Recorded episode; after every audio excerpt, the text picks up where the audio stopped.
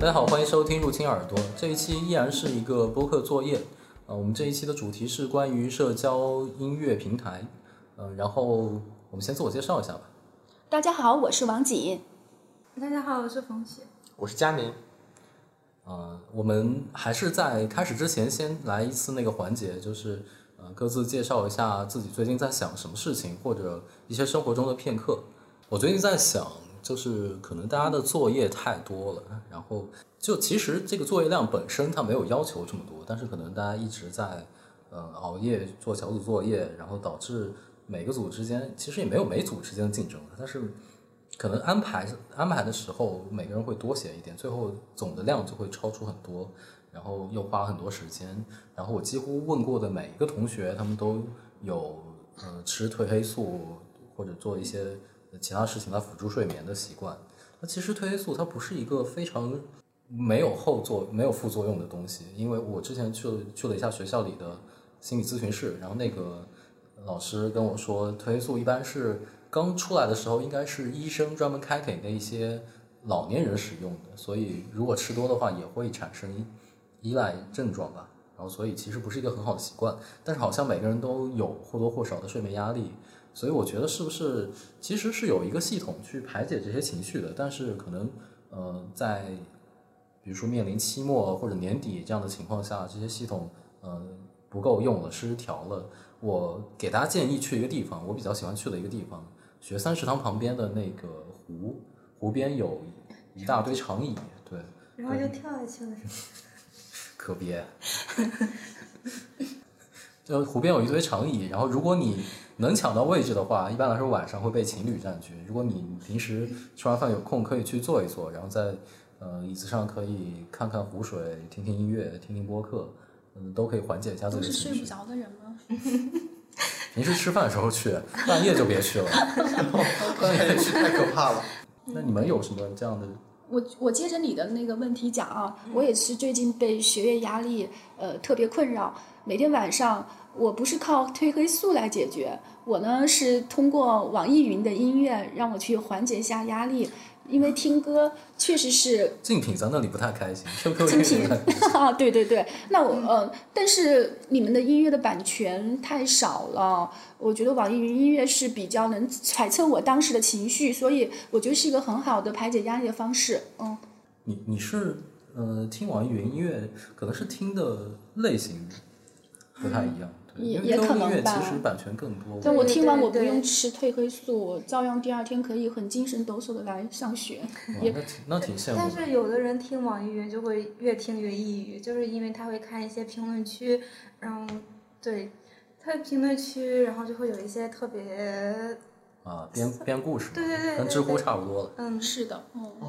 这是你们这么说，就是我为什么睡不着的点。因为我现在在腾讯音乐做实习，然后负责评论区。大家都知道，嗯，网易云这个产品很强，那强就强在在它的社区的粘性，评论区就是很好的展现其社区粘性的一部分。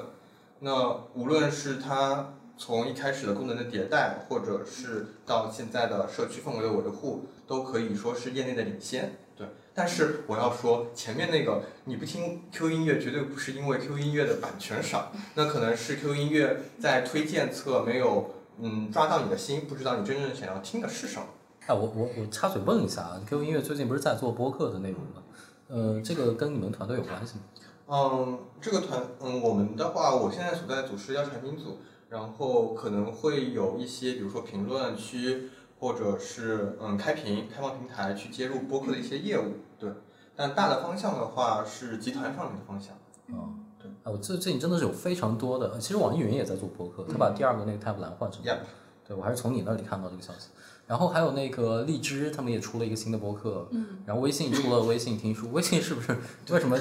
为什么腾讯内部出了好多这种同类的竞争？哦，那腾讯自自带流量是吧？就不是自古以来就有嗯赛马的传统，对。那只要这个项目有意义，内部就会觉得可以试一试。无论是网易接入播客，或者是嗯 Q 音乐接入小宇宙，或者是微信去开启微信听书的，那就说明长音频是目前人们的嗯消费时长或者是变现价值都比较高的一个项目，以至于所有的音频类都想去切这块市场。所以未来怎么样，我们可以拭目以待。哎，但是我觉得你们 真的，你们尝试的方向还挺不一样。就一个是接入小宇宙，然后另外一个是呃微信听书。我看之前有一些呃主播他们在讨论，可能要签那个协议、签合同，然后要在微信听书上，他们好像是可以把你以前的节目抓过来，但是以后要你自己上传这样子，走的路线还挺不一样的。因为呃小宇宙实际上是 RSS 嘛，然后如果是 Q 音乐和小宇宙合作的话呢，其实也是抓 RSS 过来。哎，我挺好奇的，我还没有深度用过 QQ 音乐的那个播客部分的功能。它，我看它现在是上的是小宇宙的首页的播客是吗？那其他播客也可以听。嗯，就这一步一步来嘛，因为产品的迭代是一季看目前的一些关注度或者是消费的时长，然后后续再决定进一步的迭代的计划。对，但是长期来看的话，嗯，这这肯定是一个集团战略的方向。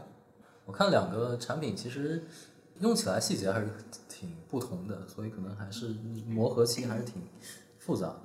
嗯，对对对，毕竟是不同的产品经理在操盘嘛，所以可想而知，在双方无论在切洽或者是合作上面，都需要一定的时间去进行一个磨合。嗯，网易云好像更偏向用户用户体验一方面，比如说之前呃说网易云怎么着上热搜了以后，然后它就呃出了一个抱抱的功能啊什么的。嗯，对这个功能还是挺不错的。呃，昨天我也试着去抱了一下别人，哦，我觉得他应该能感受到我对他的关爱吧。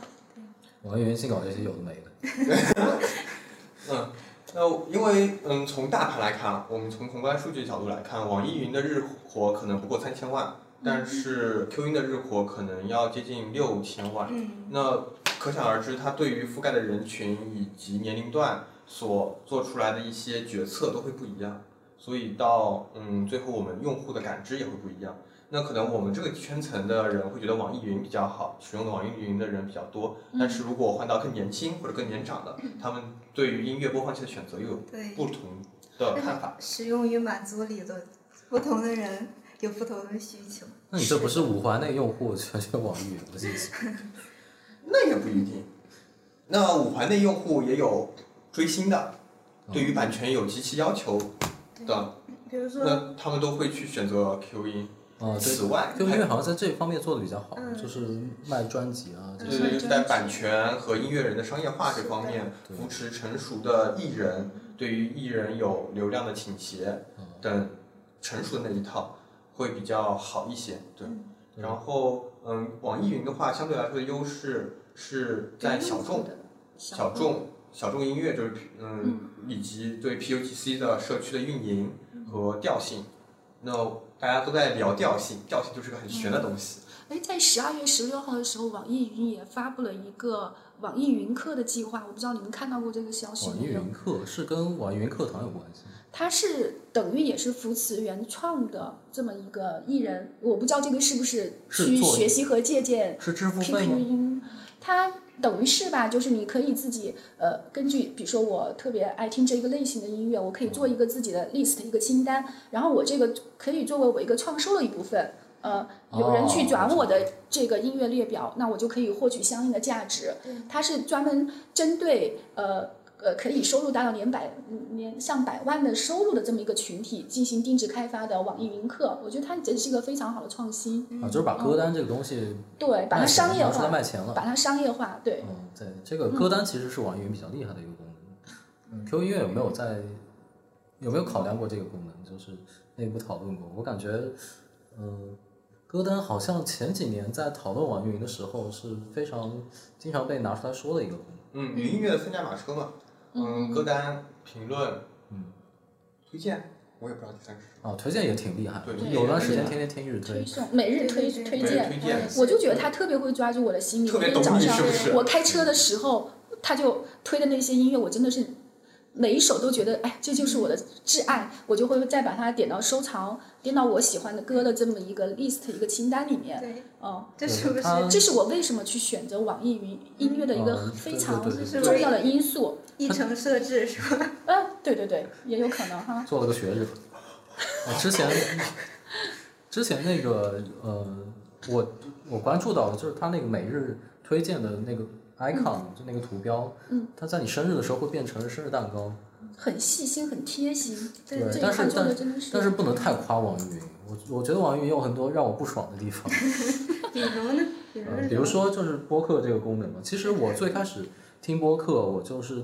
呃在网易云上找，因为我知道网易云以前有这个电台，然后我又不想下喜马拉雅，喜马拉雅那些功能太大而全，喜马拉雅看起来就像一个阿里推出的产品，然后我就在网易云上找，但是网易云上虽然也有有很多。但是之前它是没有那个倍速，好像是没有那些功能，就是它是当音乐的呃音频去处理的。然后呃，其实它有很多可以细做的点，但是没有细做。它现在重新把这个东重新定调，把这个放到那个第二个 tab 栏上。但是我觉得很多，比如说对于播客的类型的划分，还有它在那个播播客这一页的首页上给我推的内容很奇怪，他会把忽左忽右和一些什么午夜情感电台放在一起，还有什么孕育儿的，就给小朋友听的，这明显就是，首先它不是我的口味，我感觉没有继承那个日推给我的那种惊喜感。然后，呃，它这个数据也挺奇怪的，为什么育儿的和忽左忽右这些能放在一起？也许它这个是公司的一个呃，就是改变大家对网易呃就压抑的抑这么一个云平台的一个品牌形象化的转型。因为在这之前，我们了解到更多的是网易云，更多的是一些比较压抑、比较小众，下面呃这种负面的声音比较多。呃，这个应该是有段时间，嗯嗯呃刚也出来不久，应该不到一年或者一年多一点的嗯，这个词。新的功能哈。呃，但是对我我我接着说啊，就是这个播客让我体验不好的地方还有一点，就他之前是在这个地方大力投入的是做视频，嗯，对标抖音做那个视频栏目，然后当初呃我还没毕业的时候，我给网易云投了那个简历，就是嗯 UI 设计，然后当时那个面试的题目是关于这个呃在网易云内部做一个对标抖音的视频栏目，然后做这个 UI。然后我觉得我我在那个 那个投的那个附录里面，我说这个应该不应该放到网易云音乐里来做，嗯，因为这个跟传统的这个形象不太一样啊什么的。然后我做了一个单独的软件，但还要做直播什么的，然后就一去不复返，投了之后就再也没有回应。你看他现在果然做不成了吧？没成功。对，然后关于网易云这个梗，我记得在早之前，他曾经包下过一列地铁吧，然后把网易云的那个嗯评论评都论就在那个时候可能还是正向的。对，太太太感动了。但是他评论真的有可能会让你有种哭的感觉。对后来是怎么回事？网易云这个梗，我感觉在 B 站上看到很多，嗯我不知道具体是在哪里火起来的。反正就是确实有段时间，呃，只要他给我日推了什么民谣之类的，点进去就有热评，就有人在考研，就有人刚失恋，对总是有这样的人。就自然的形成一个小众的群体哈就。是那我们就会看为什么人们会看评论，就是为什么会发评论。其实评论这种东西，文字性的东西，而音乐又是最能够让人们引起共鸣的。共鸣的，那为什么会点进去评论？就会去想看有没有人和我在宇宙上某个人去和我一样，去引起心灵的共鸣。对。然后嗯，给予一些反馈、点赞或者是回复，或者是共鸣太大了，你就要自己去写一些、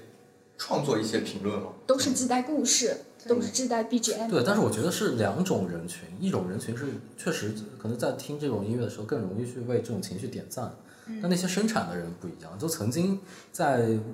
网易云这个梗火起来火起来之前，曾经的评论区那些故事还都或多或少还是真实的，后来可能就有专门走这个类型的那些，呃，很很奇怪，是不是？就是好像我专门要写一个这样的故事，而且写的非常的套路化，感觉像是有不同的模板，然后读出来的那个感觉都差不多。就是这种评论，好像你截图出来发到其他地方，你把所有的标签抹掉，大家也能看出来这个是网易云的评论。对，我就我们也了解到网易云的一些情绪分类，就刚才你说的，有一些编造的内容，也有一些开心的内容，还有非常难过的评论，也有真情实感的故事。这个基本上是分这几个类型的。呃，我就不知道大家知不知道，我们 UIC 是有一位呃原创的歌手，他当时呃发表了一首《起风了》这首歌，在网易云的播放量已经达到十二亿哦、这个是非常嗯，算是一个非常可可呃比较好的一个流量。呃，在这个这首音乐下面，对，变成一个现象。对，变成一个现象。呃，今天我们还讨论它下面有有个评论，我觉得你也可以给大家分享一下。评评论就说那个他我女朋友是胃癌，然后走了五天了，这辈子最爱的女孩看不到了，然后这么好，对，然后在走了五天就成为他上热评的素材了。嗯，是的然后他就说特别特别想哭，什么呃全是泪，看着我的样子好心痛，然后父母和弟弟我会照顾好的，什么什么东西，然后底下就会有评论安慰他，但是也有人会说这是在一种矫情，就是说他老网易云了，然后是什么东西？那我觉得这个可以延伸出来，就是我不知道这是不是真实的啊。就如果是真实的话，嗯、特别伤痛的时候，就是可能会、朋友圈也会有这样的。是的，就其实你不知道到底点不点赞，嗯，这也是每个人的一个生活观和价值观不一样的取向。有可能啊，如果他是编造的话，男生也是想在大家面前自我呈现一个我是一个非常对感情专注的男生这。是想会骗赞嘛？对对，这也是骗赞的一种形式啊，如果是编的啊，因为我们不能确认他到底说的是真的还是假的，但是他也获得了很多可能也也有过类似的这种情境或者故事的人，会给他给予他同情的这么一票我们。分三个类型来看嗯吧。第一，如果他是真的，我觉得这个就属于什么？如果它是真的，但是他编辑文字的过程中，他写的过于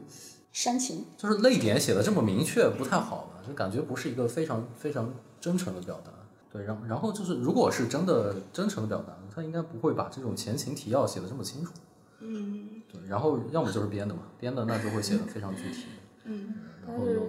就我那当时考研的时候也是，我我也评论过，我就说，嗯，还有还有多少多少天，然后，呃，嗯，我自己复习做了多少努力，然后什么东西也得到了一些赞。那个时候我看到那些赞，我心里就真的会很有动力，就是，就别人给你的一种鼓励哈，嗯背后的鼓励。嗯，对我我感觉就这么分，真的假的，还有虽然是真的，但是为了迎合点赞，所以设计的像假的一样。所以大家觉得这种现象是一种好的还是一种坏的？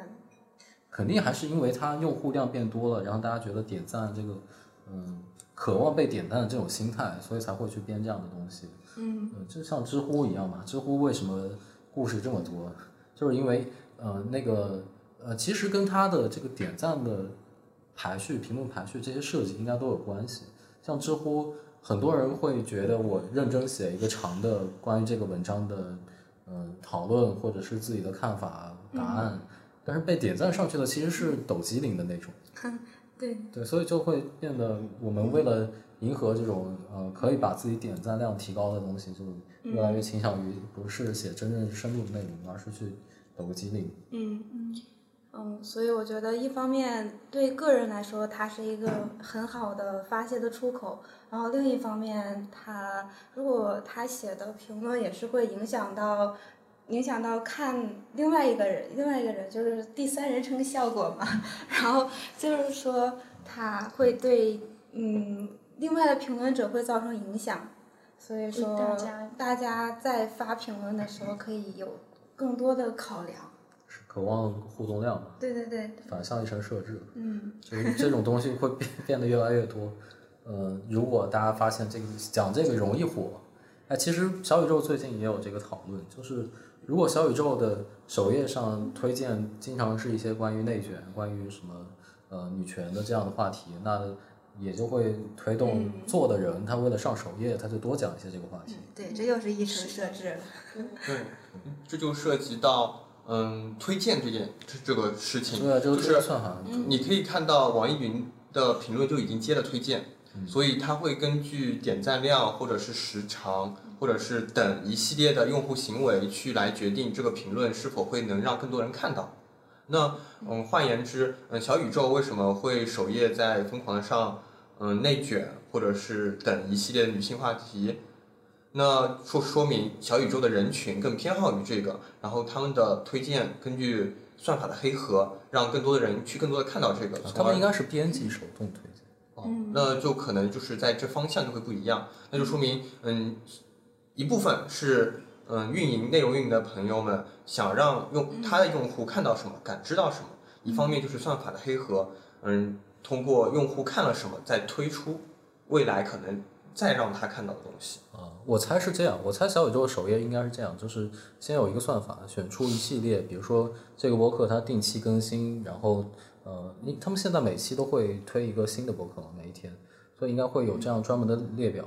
然后这些东西进来之后，再由编辑去选择到底推哪一期。呃，但是小宇宙这个是针对一个呃大的平台，而且播客每天生产的中文的播客的量不是很多，所以你从中选出三期好像也不是特别难。但是网易云的话就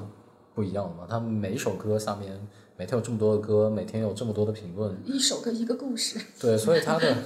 所以它的评论到底是按什么来排名，就肯定跟他们算法有关。我觉得网易云这个网易云这个 meme 出来之后，肯定他们在内部对推荐这个会有一些调整。嗯，是，其实这个梗好像已经有段时间不是特别火了，嗯，应对应该算是过气了吧？现在。现在它已经成了我们的表情包，对对对。到点了网易云了，零点零一分网易云了。对，还有还有 每嗯那个只要你的好友够多的时候，那个十二点以后，你就会看到别人分享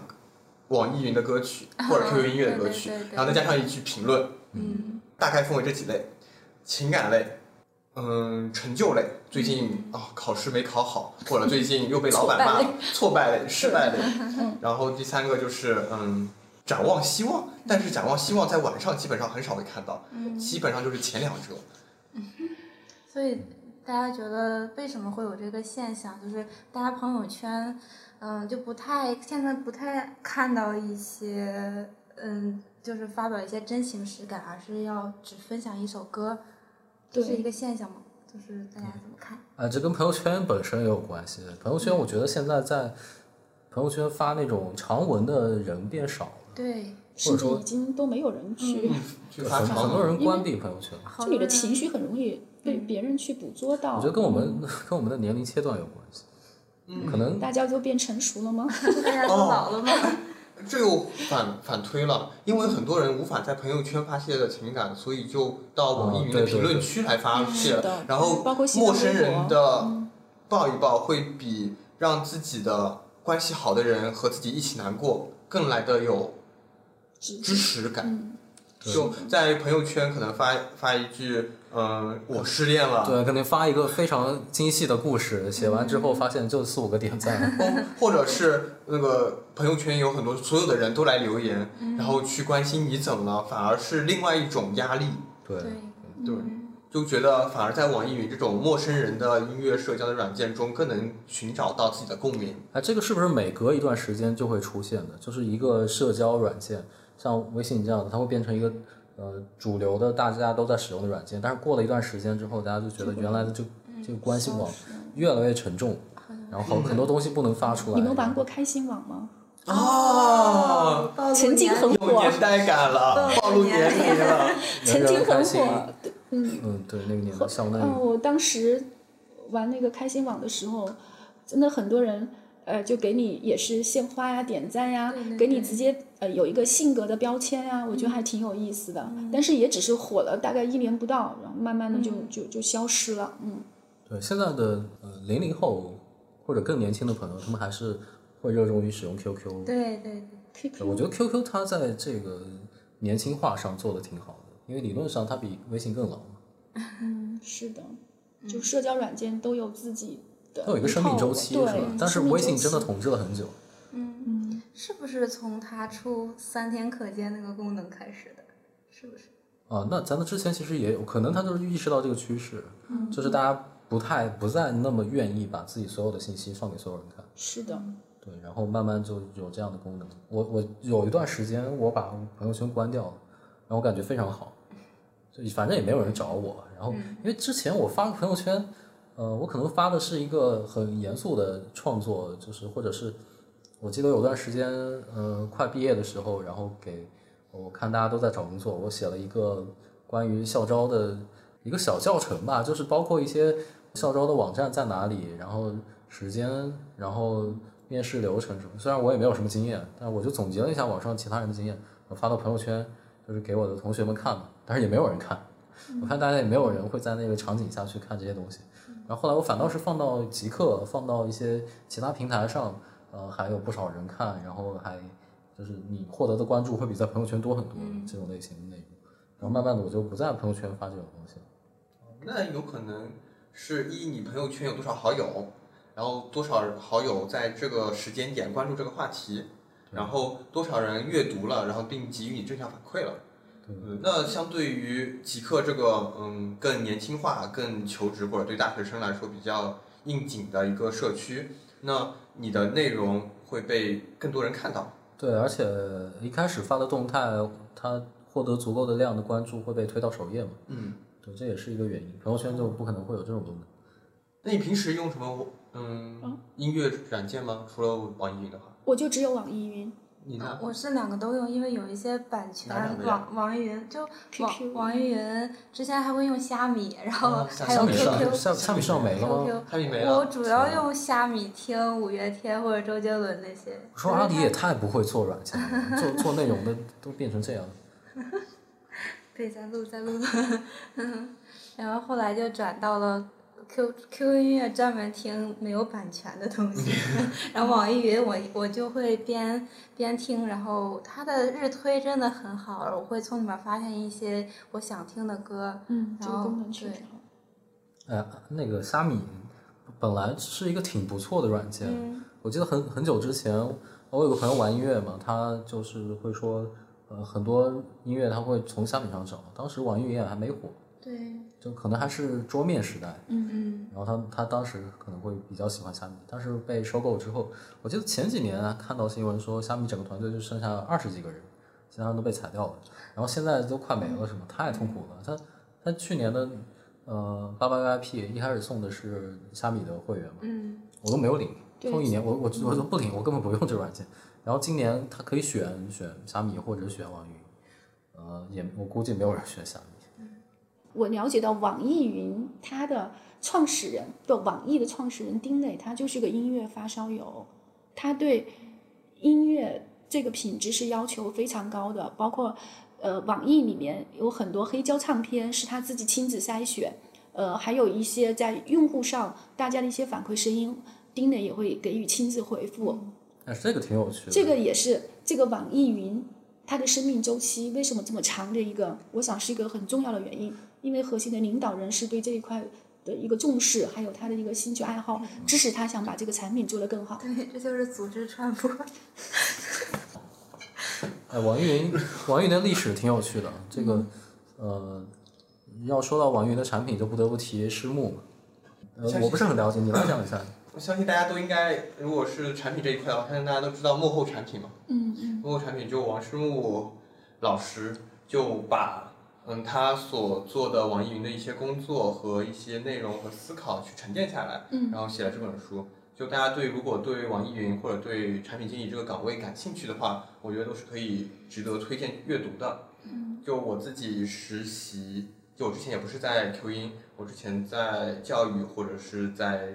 嗯电商平台去实习的时候，都会去看这本书。每个阶段对于看这本书的时候都有不同的理解，无论是用户调研，或者是从嗯线下的一些认知转移到线上的产品设计来说，都有很多值得参考的地方。就像嗯网易云为什么会有 CD 盘，那就是一个黑胶唱片的一个感觉，是从线下的唱线黑胶唱片映射到线上的产品设计。那网易云为什么又会有评论区？那嗯，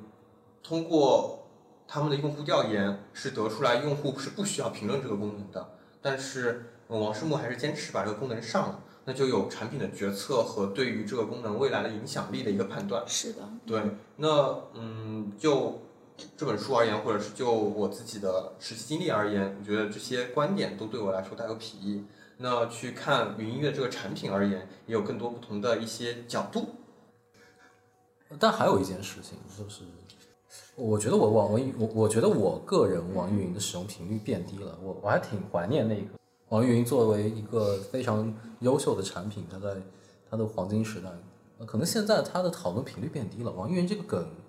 出来的时候，其实就就大家已经没有当初那种这么追捧它的感觉，所以才会出这个梗。然后出完这个梗，这个梗慢慢过期之后，好像关注度也没有以前高了。我不知道这是不是我的错觉。呃但反正我觉得和嗯，我觉得和他对标抖音做视频那个也有关系，可能倾注了很多产品的决策，呃，然后很多主主要的工作量在这里，但是没有做成，嗯所以这个可能会导致这个大家会觉得有些没有以前好。然后包括版权也是个大问题，我记得周杰伦之前出了首新歌，嗯然后我永远不能听完，因为所有的周杰伦歌都不能听，。真的是。对，然后大家就就可能被迫要下一下其他。嗯，我一个手机里面会有三个听歌软件。对，这这其实蛮痛苦的。嗯，那你是想听什么歌就切什么软件吗？是的，对，我觉得大部分人都这么做，真的，只因为嗯，对，因为那个但是歌单管理会很混，嗯混很混乱。嗯，我之前想切换到那个 Apple Music，但是我发现就是切歌单太痛苦了，或者 Spotify，呃，嗯虽然说后来我还是决定买八八 VIP，反正送网易云会员。对，消费力很强啊，还能买八八 VIP。哇，我这淘我这淘气池还不上五百呢。啊，他之前我我大概八百多，但是他之前为了冲销量，双十一的时候有客服打电话给我说，你可以直现在开，现在开就就可以免费帮你提到这个，就就不用充那个一千，很很贼啊！就是可能今年的双十一的销售额也有压力。我们回到网易云啊，就是网易云对于用户侧来说可能是个很好的产品，但是他们内部也有营收的压力，就是他们的变现或者是用户上的增长。就像为什么他们现在开始做长音频了？因为了解到，呃，拐子郎这里是小宇宙的忠实爱好者，那他在消费小宇宙内容的时候，就相应的一定会减少他在嗯网易云音乐没错听歌的时间我。自从开始听播客，真的，一听乐频次就变少。对，那这就是为什么，就反推到为什么云音乐或者 Q 音都想去切这块呃长音频的市场，因为它一旦占据了用户心智以后，它的消费市场都是很可观的，它未来的嗯，无论是战略上面还是实际上的变现，都是很可以估计的。对，Spotify 就是在国外大概一年前就开始准备全盘押宝播客，然后挖了很多制作人。呃，这个新闻可以在那个播客一下 JustPod 他们的那个新闻里面看到。我看我关注了一段时间，就是可能国外在这块进进步比较大吧，然后国内的音乐厂商、音乐社区的厂商是肯定会跟进的。对对，那嗯，Spotify 换言之，Spotify 的话，它就是一个很好的音乐的播放工具或者播放软件，但是就谈不上社区或者是内容社区这样子的一个方面。对，那 Spotify 它专注于去创，去让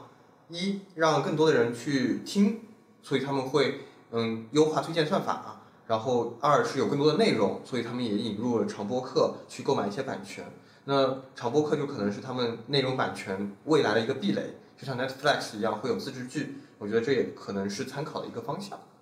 蛮有趣的，我不知道未来的这个音乐市场会走向什么什什么地方。就是大概不知道从什么时期开始，经常在网易云上看到开屏的广告，嗯，嗯、有的时候是他们自家的。哎，说起来，网易云上有一个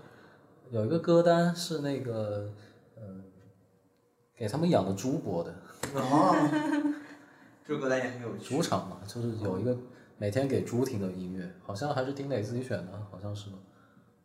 呃，不过说起来，网易云最近几年嗯声量，最近这一年吧，声量没有以前大。理论上，一个疫情期间听音乐的需求应该增加的。嗯，但也不一定，因为抖音、啊，对对，抖音、快手等短视频软件兴起，同样也会侵占是嗯我们音频软件的消费市场。是，这才是最大的冲击。而且，嗯，抖音是大家都知道，抖音最开始就是从音乐的小众人群入手，其实，在某种程度上面和网易云的小众歌曲是重合的。那它现在可能从市场上角度来讲，又是作为一个新兴音乐的发放平台，就让更多的人去听到这首歌，然后再回到音频软件去收藏、去长期的播放，那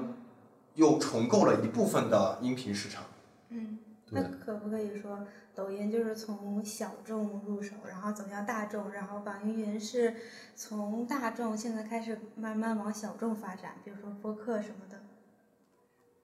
这应该应该博客不是播客就是小众中的小众。博客应该是长尾吧，长尾人群就是在对长尾人群就指的是它尽管占大盘很小的一部分，但是我们现在大盘的增长也很困难了，然后去占有这一部分以后，然后在这一小部分人群发力以后去一预测它是未来增长的需求，在人群上面或者在嗯消费市场角度。对对，它肯定是就是抖音实在是打不过了，可能数据也不太好看做那个视频，所以现在先赶早先把这个播客先做起来。一个是音视频，一个是音频。对，应该内部网，我猜网易云内部应该也是在不停的去尝试不同的方向吧，无论是社交、音频、视频、云村等各个啊，可以理解。不同的产品方向，对因为作为一个在生于中国的软件，它还是不想只做一个工具，它去想去占更多的用户的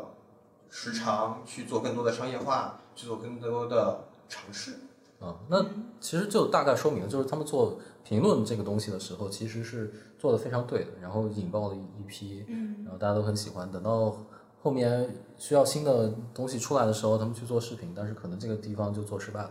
相比起抖音的话，那但而且非常有趣的是，这个跟我们刚刚说的几个点其实是发生在同一个时期的。比如说，微信发朋友圈的人越来越少，抖音、快手他们崛起，然后网易云这个变成网易云，然后又在做视频方面失利，这些事情都基本发生在同一个几年之中。呃，我觉得这个抖音这些短视频的内容兴起，其实是让人们的表达更加碎片化。嗯嗯，是的，对，而且其实已经有有一些成成有一些影响的结果了嘛，就是发朋友圈这种东西。嗯你们有没有觉得，就是咱们年轻的时候有有那个非主流，现在是流行凡尔赛，我们那天还聊到凡尔赛，是不是一种就是年代更替的一种现象？但是好像是同一批人是吗？就是嗯，包括小时候非主流，长大凡尔赛。长长大，就是他们有人说网易云的评论就是非主流，哎，但是也混合一点凡尔赛。非主流加凡尔赛。哎，这跟 说起来跟整个时代都有关系。房地产内卷，这个年轻人的需要这么一个情绪出口，然后同时表达又更碎片化，更更加娱乐，然后又会有这种凡尔赛之类的东西。嗯，行，那我们今天就先聊到这里吧。好，谢谢。说到呃网易云，我刚刚看到小健的推文，漂流留言计划正式启动，漂流留言，这个很有意思，就是？就是那个充电宝，大家不都是在用的吗？嗯。那它所做的就是和网易云音乐的联名，以及你扫码那个二维码，就可以去看到，嗯，所对应的一个上一个人的留言。哦，挺有趣的。其实它所有的这些应用开发它其实把是基于留言，对他其实把这个留言，就网易云的评论变成了一个 IP。变成一个 IP，让每个人都知道，想到看到网易云就想到评论，然后想到评论就看到网易云，无论是抑郁的抑，或者是容易的易，这都能让人去引起自己的共鸣。非常用心，我觉得这个对他就是他们的营销团队，无论是报一报功能，报一报功能，我把它定义成用传播学的角度来去做功能的，因为它真的不在意数据。就这个数据真你的你可以看到它的交互，甚至是很复杂的，对需要你两个手指在评论区进行一个滑动。滑动，嗯正常的，嗯，如果是追求数据导向的交互行为，都不会这样去做。嗯，但是同样，它也让这件事情变得那么难，但是又那么有公意义。关一下，意义。那么有意义，就觉得哦，我不是随随便便给你点个赞那么简单轻而易举，而是我是真的很想抱抱你，嗯，真的能让人去引起这个评论的共鸣。嗯，它无论是之前嗯评论区在